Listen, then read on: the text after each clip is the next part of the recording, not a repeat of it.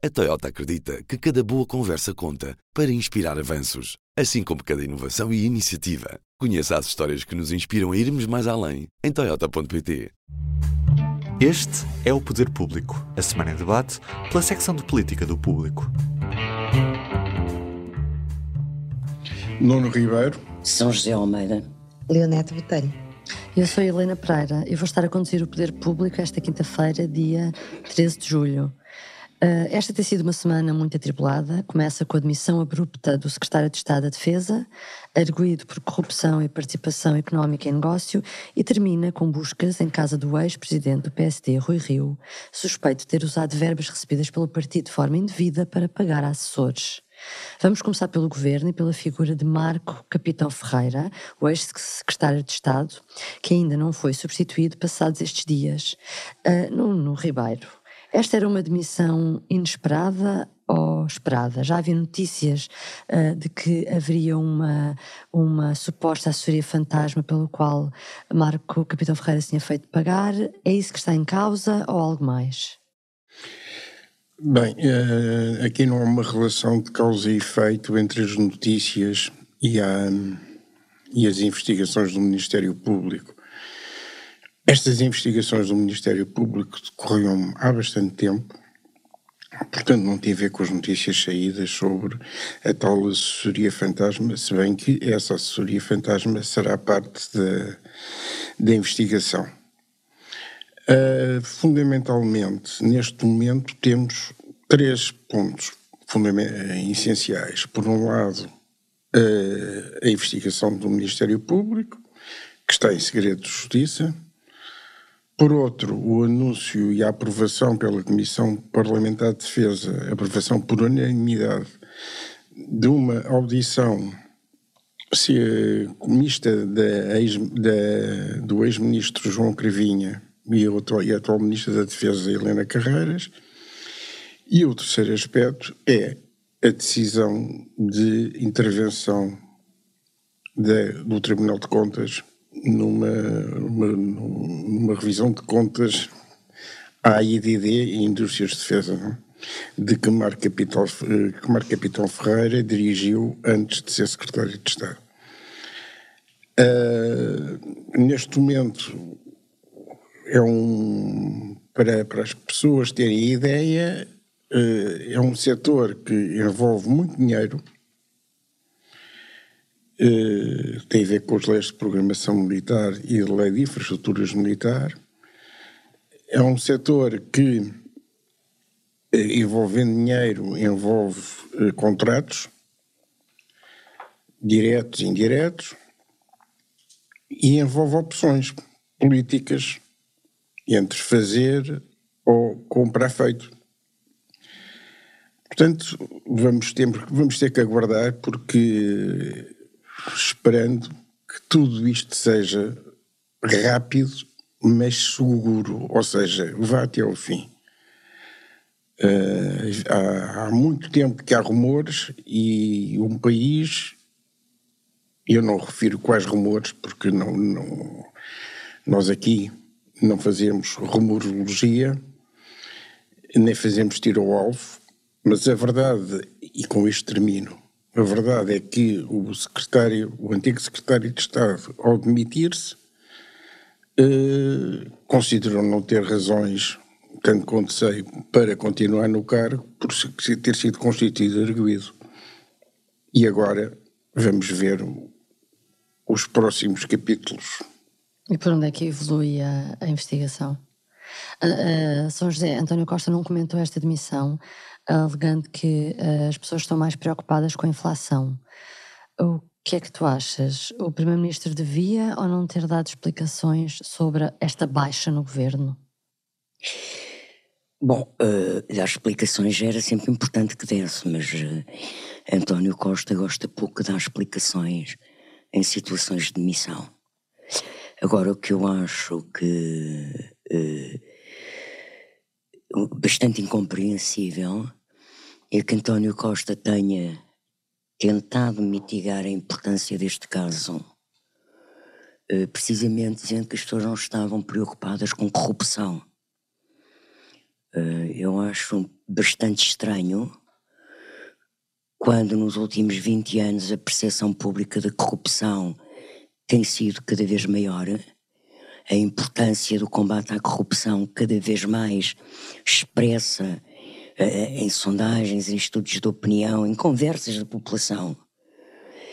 Cada vez há uma maior atenção da comunicação social e da justiça à corrupção.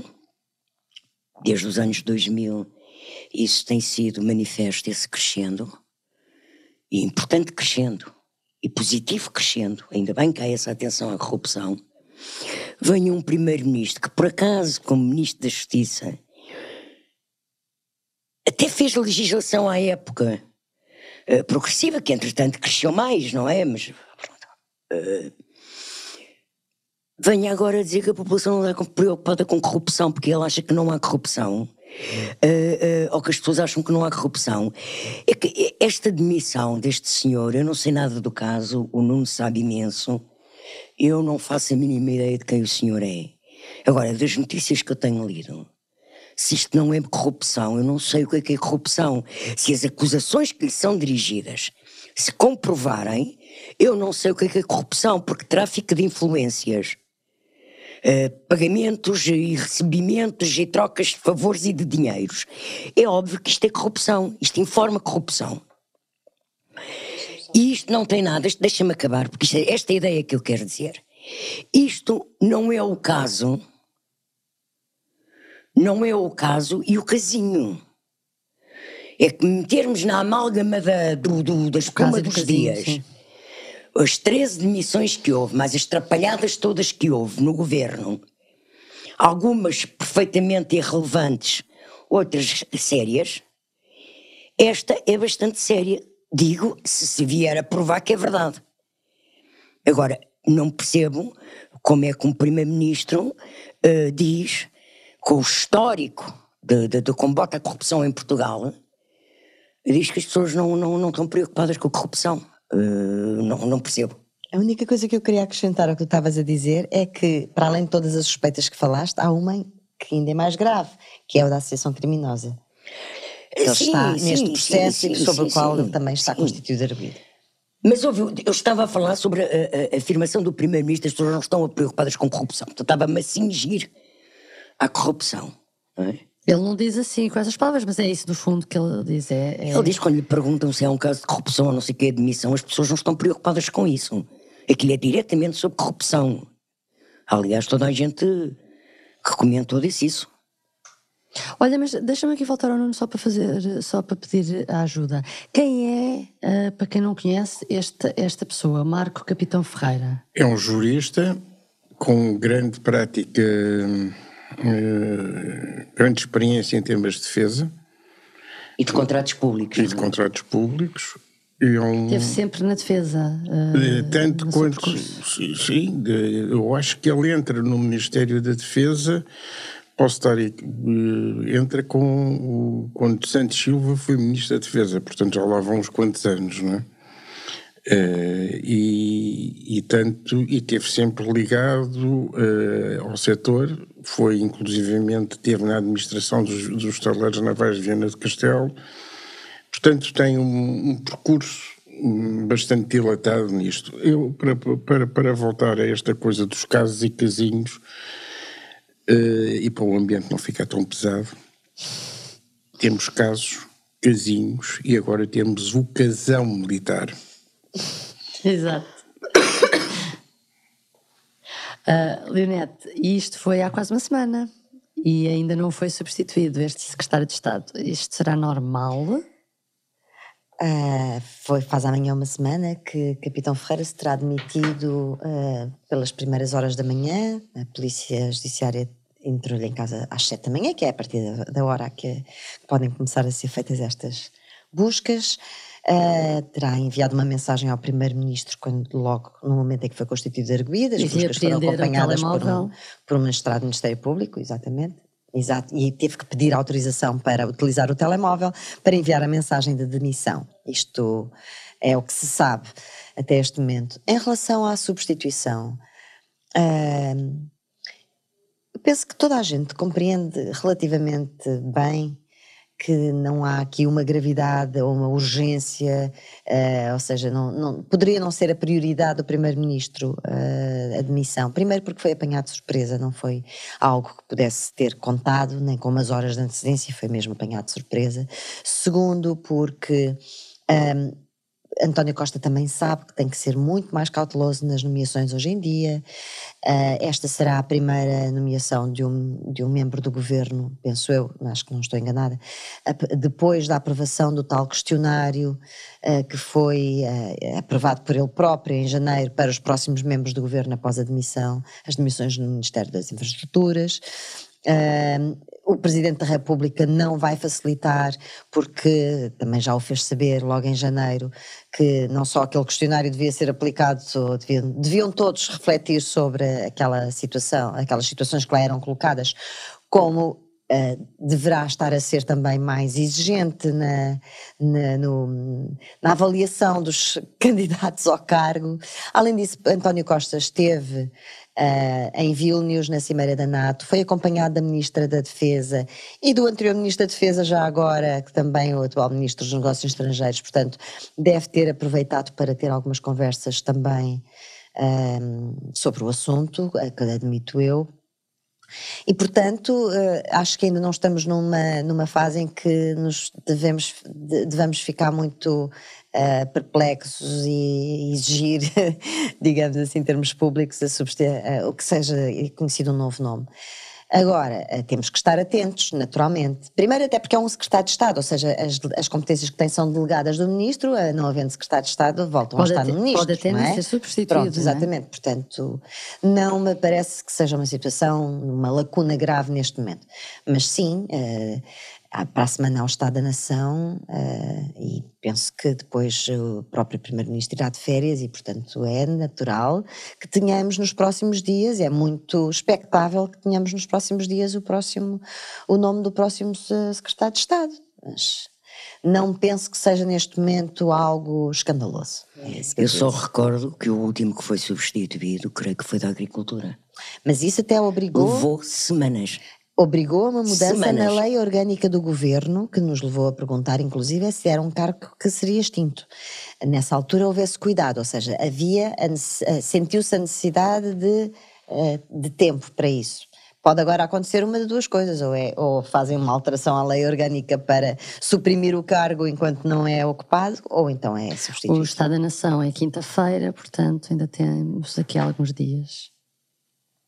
Estes dias também foram marcados por casos de justiça, mas também do lado do governo e também do lado do PST. Na quarta-feira o dia começou com buscas à casa do ex-presidente do PST, Rui Rio, imagens em direto dos inspectores da PJ e o ex-líder na varanda, o ex-líder do PSD na varanda a fazer piadas sobre as buscas.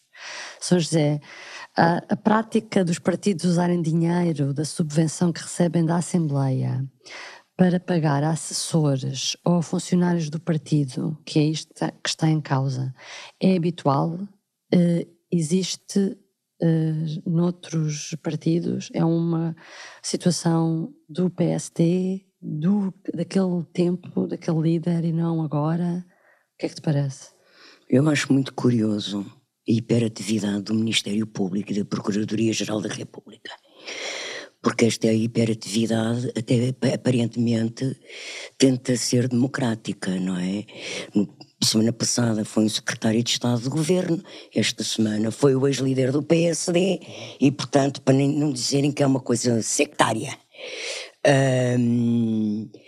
bom, passando a piada uh, para o Ministério Público, de facto, eu acho muito interessante. Os dois casos não têm, nem de perto nem de longe, importância, porque isto, na minha opinião, não é um caso sequer para ser investigado.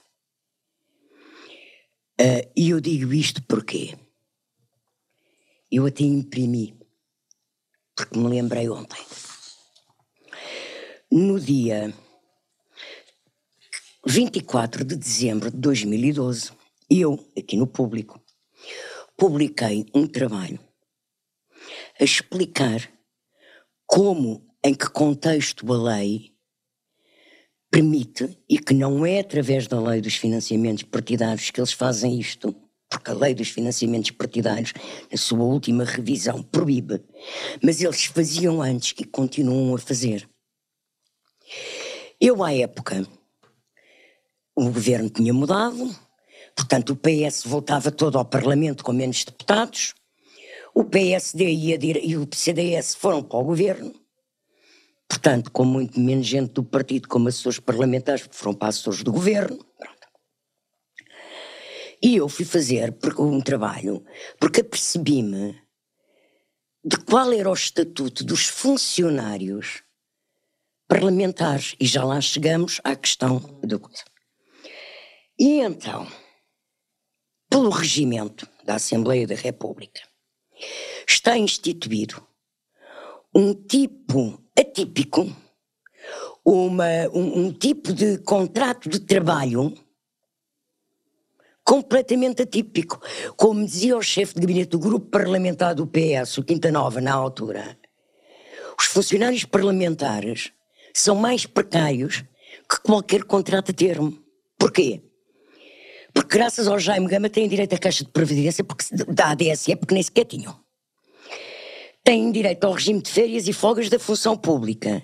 De resto, podem ser despedidos e são despedidos de um dia para o outro sem direito à indenização, mesmo os que lá estão às vezes 10 e 20 anos a assessorar partidos, Portanto, não existem. É um completo vazio de proteção legal. E eu, quando fui atrás, a coisa é de tal maneira que, por exemplo, o PS, que nessa altura baixou os deputados e voltou a, a, ter que receber muitos assessores que saíam do governo e a colocar muita gente no grupo parlamentar, baixou o ordenado em 25% aos seus funcionários, aos seus assessores. Bom, nesta investigação que eu fiz à época, e foi publicada no dia 24 de setembro de 2012 no Público. Com que é que eu abri a notícia? Ora, se não o quê? O chefe de gabinete do secretário-geral do PS, António José Seguro, chefe de gabinete dele como líder, chamado Miguel Ginestal, um antigo deputado que não tinha sido eleito, era chefe de gabinete do secretário-geral e era pago pelo Parlamento. Qual era o link que, a, que o regimento da Assembleia permitia? Ele estava a assessorar o líder, que era também deputado, portanto fazia a ligação entre o Parlamento e o, e o partido. Mas, nesse mesmo período, eram assessores pagos pelo Parlamento, pelos respectivos grupos parlamentares, a Joana Mortágua que já era dirigente do Bloco e que devia ser paga pela direção do partido, teoricamente, mas como ela estava dentro do grupo parlamentar como assessora, o regimento permitia esta, uh, esta mitigação, esta zona cinzenta. Mais, impolutos dos impolutos, Jorge Pires, membro da comissão política do PCP à época, estava na mesmíssima situação. E isto vem, eu fiz o trabalho com os chefes de gabinete todos a falar, o Bernardino Soares fala. Todos é um a assumir é um, é um trabalho muito vasto. E o que é que eles dizem? O regimento permite, quando há ligação de trabalho, quando mesmo sendo dirigentes eh, que deviam estar a ser pagos pelos partidos, como prestam funções no Parlamento, isso pode. Eu sei que isto foi em 2012 e sei que a lei mudou em 2015, li o que de, a doutora de 18, houve várias já modificações, eu li as declarações da doutora Margarida Salema ao público, uh, mas o que é facto é que em termos regimentais... Continua a ser possível. Isto continua a ser possível mudou na lei, mas o regimento da Assembleia diz: olha, meus amigos, vocês gerem lá o dinheiro com os vossos assessores, e se eles dizem que ele está lá a assessorar também o Parlamento, passa a ser assessor do Parlamento. Pronto. Isto é sério? Não posso ter dúvidas. É ilegal? Não me parece ilegal. Uh, porque o regimento, ou seja, a lei orgânica e o regimento, e lei, isto, acho que isto até está na lei orgânica da Assembleia, dá uma grande autonomia de gestão à Assembleia. Pronto. E é um órgão de soberania. uh, uh, uma grande cobertura do que é atividade política. Política, claro. Uh, portanto, eu acho extraordinário, e com, com isto acabo, podíamos estar aqui, eu podia estar aqui a falar sobre isto horas. Eu acho extraordinário que seja o doutor Rui Rio que tem buscas em casa. A sério, acho extraordinário. Acho extraordinário mesmo. Acho que, de facto, eu não sei o que é que se passa na Procuradoria-Geral da República, não sei o que é que os, os, eh, anda na água dos canos da, do- do- dos departamentos do Ministério Público. Eh, o que é que está no ar-condicionado, não sei. Mas, de facto, fazer, fazer buscas à casa do Dr. Rui Rio por causa de Com contratos 100 pessoas envolvidas. por, por- por causa de contratos de assessores. Que no caso, ao que parece, é a Flor Bela. A Flor Bela Guedes, ela, assessora de depois, o, o, Rui Rio estava no Parlamento, ela também fazia a ligação à situação exata do Miguel Genestal. Em 2018 não estava no Parlamento. Mas não, não. Não, mas ele estava lá como deputado e ela também lá ia. Fazia essa ligação. Leonete, o que me parece realmente é que a lei, eh, eh, estas leis, cruzando as leis todas que existem, deixa espaço para haver uma zona cinzenta. O que me surpreende é, então e o Ministério Público e a Polícia Judiciária eh, fazem uma operação daquelas sem terem a mínima dúvida na interpretação da lei? Antes de ir a essa parte, deixa-me só, acho que vale a pena. Eu, eu leio num instante exatamente o, artigo da lei do financiamento dos partidos eh, que, diz, que fala das assessorias parlamentares. A cada grupo parlamentar, ao deputado único representante de um partido e ao deputado não inscrito em grupo parlamentar, é atribuída anualmente uma subvenção para encargos de assessoria aos deputados para a atividade política e partidária em que participem os deputados e para outras despesas de funcionamento dos deputados. Tô- os deputados estou a acrescentar estas duas vezes porque é sempre ah, relativa aos deputados, correspondente a quatro vezes o, IA, o IAS, que é o Index de Apoio Social, mais metade do valor, é bastante dinheiro. Dá Eh, cerca de 2.100 euros. 2 milhões e, e tal por, por, por ano. Ah, é paga em duodécimos. Ahm, o que é que se passa? passa há, aqui, há aqui vários problemas. Aliás, a, do, a doutora Margarida Salema, que é uma das pessoas que provavelmente percebe mais disto, ah, ontem eh, disse num sentido que o peculato é, se, não, se o fim para que é usado o dinheiro público não é exatamente aquele, é crime de, de peculato. Se bem que a fronteira depois é muito ténue, é muito fácil de pisar.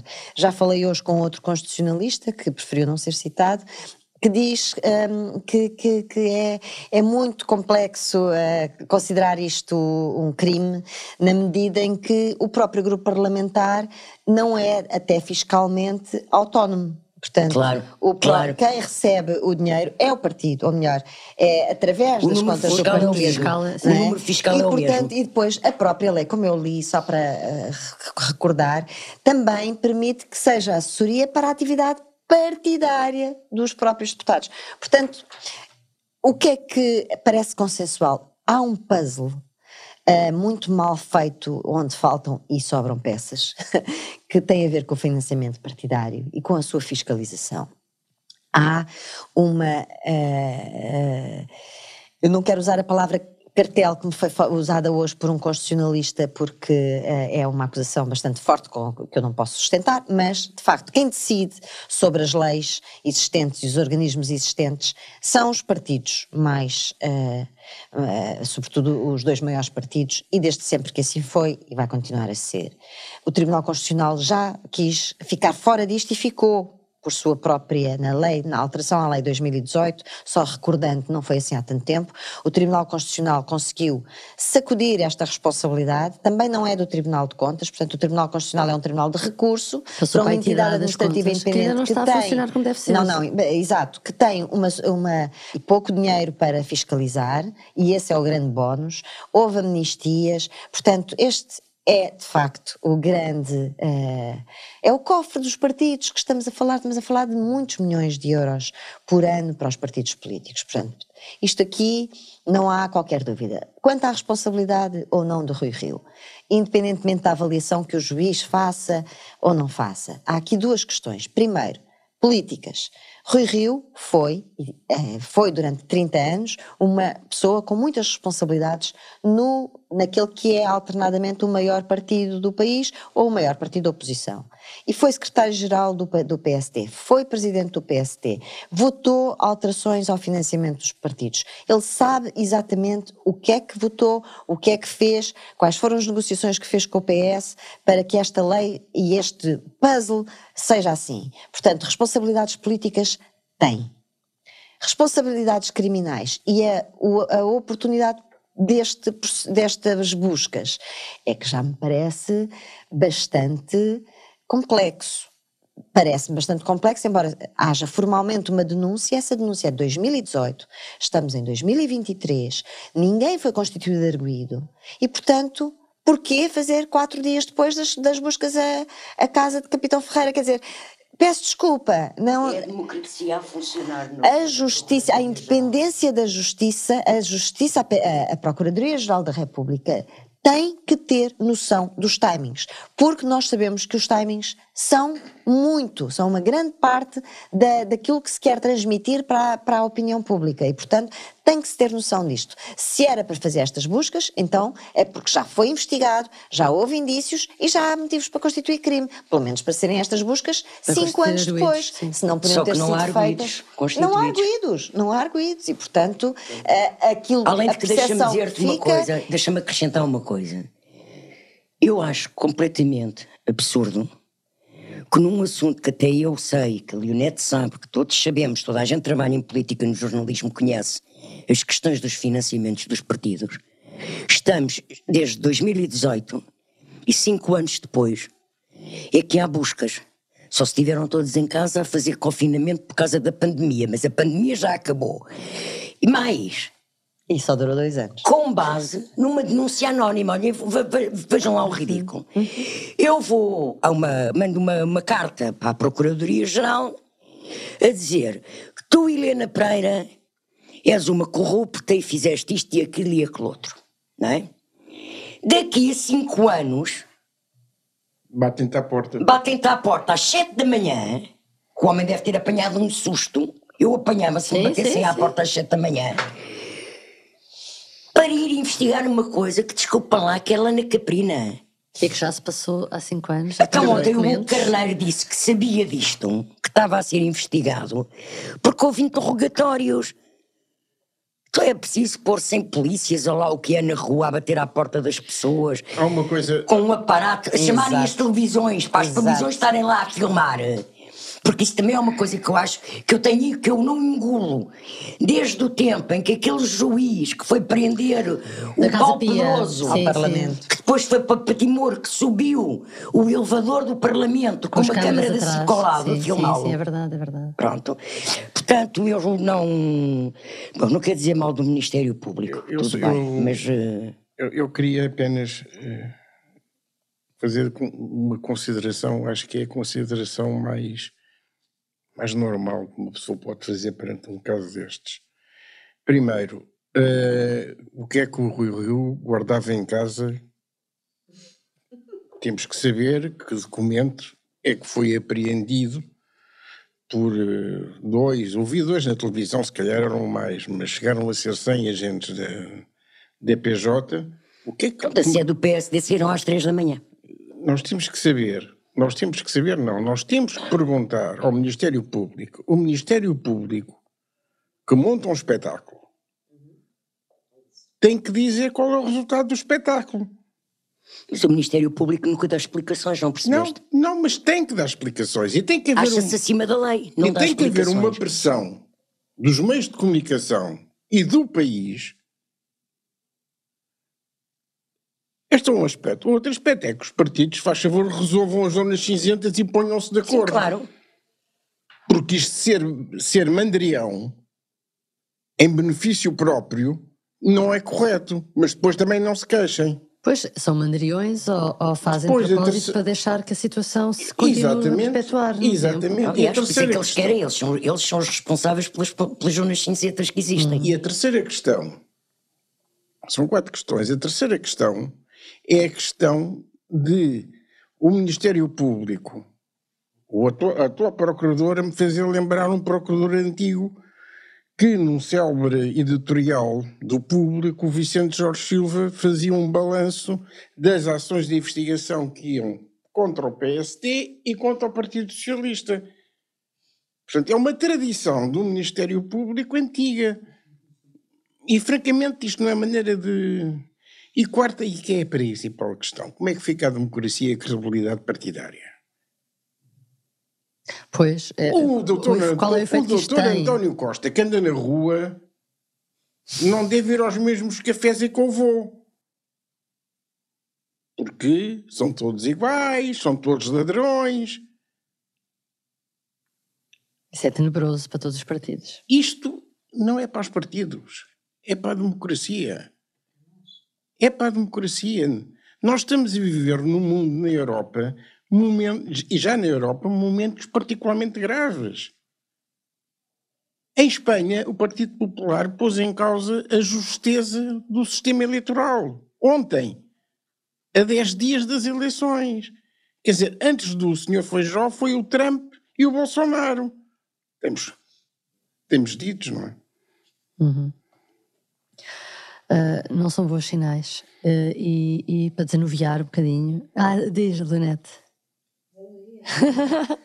Quero comece por ti. Ia, ia dizer para desanuviar, vamos ao público notório. Pois, só que o problema é que, tu, ah, é que não, é que vamos, não vamos desanuviar. porque eu vou pegar nesta, nesta eu assim dica. Pronto, ainda bem. Ainda bem para, para acabarmos melhor. Mas não, é que hum, pegando nesta dica da, já tivemos aqui um debate, o Nuno Ribeiro e eu hoje de manhã na redação, mas isto é privado, mas sobre as declarações do ministro Pedro Adão e Silva a propósito da comissão de inquérito, é o meu público notório, uh, que, que, comparou uh, os, uh, alguns deputados da comissão de inquérito que hoje termina a procuradores da série B, de, de, de séries segunda categoria. E, e depois veio reiterar várias vezes e dizer que não está a ofender ninguém e que muita gente se revê naquilo que ele diz. Só que há aqui vários problemas. Objetivamente, até podemos dizer que sim, há muita gente que se revê, eu até se calhar até me revejo em alguma coisa que ele disse. Mas eu não sou ministra. E não ando a dizer isto, e a minha palavra não tem o poder que tem a palavra de Pedro Dão e Silva desde os tempos, e foram, foram pelo menos mais de uma década, que foi comentador político uh, com grande destaque. Uh, ele agora vir dizer, como disse ontem numa, numa entrevista uh, televisiva, uh, que condenar, ele que é ministro não apenas da cultura, mas também da comunicação social, condenar a, a subordinação da, loja, da lógica política à lógica mediática, a política de indignação permanente com sensacionalismo acompanhada de lupos noticiosos de 24 horas e a recomendar aos comentadores políticos que sejam humildes e ponderados. Uh, tudo isto parece uh, que ele está num looping da qual perdeu a noção não só de onde veio, como de onde está e, sobretudo, para onde quer ir porque para este é o caminho da, da, da, derrocada da democracia toda junta, não é? Agora já não é, é comunicação social, vamos atirar à comunicação social, vamos uh, uh, apontar o dedo para fora, o governo está tudo bem, o relatório da comissão de inquérito não tem problema nenhum, cito o ministro, está tudo bem, uh, o mal está nas televisões e o mal está nos jornalistas e o mal está no parlamento. Ora, quando o ministro diz isto, ainda por cima, vindo de onde vem e sendo quem é, uh, não está, não está a contribuir para a democracia de maneira absolutamente nenhuma. São José. Ora, eu trago uma sondagem muito interessante que foi publicada esta semana no Negócios, no início da semana, sobre as próximas presidenciais. E então surge em primeiro lugar o engenheiro António Guterres, com 15,1% das intenções. A seguir, o primeiro-ministro António Costa, com 14,3%. Depois, o ex-primeiro-ministro Pedro Prazos Coelho, com 13,3%. E a seguir, o líder do Chega, André Ventura, com 11,4%. Depois aparece, a seguir, Gouveia Melo, que já vai em 7,9%, portanto está a descer. Depois aparece muita gente. Mas acho muito interessante o último, que tem menos, uh, menos intenções de voto, é o novo líder do PCP, Paulo Raimundo. Imediatamente em segunda, contado sim, com 1,4% de intenções de voto, surge o Presidente da Assembleia da República, Augusto Santos Silva.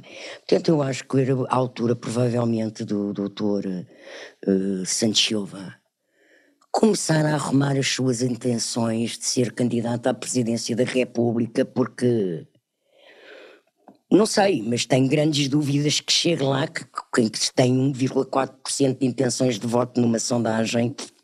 O Soares conseguiu, mas mesmo assim Com o Soares partiu, partiu dos oito. Partiu dos oito.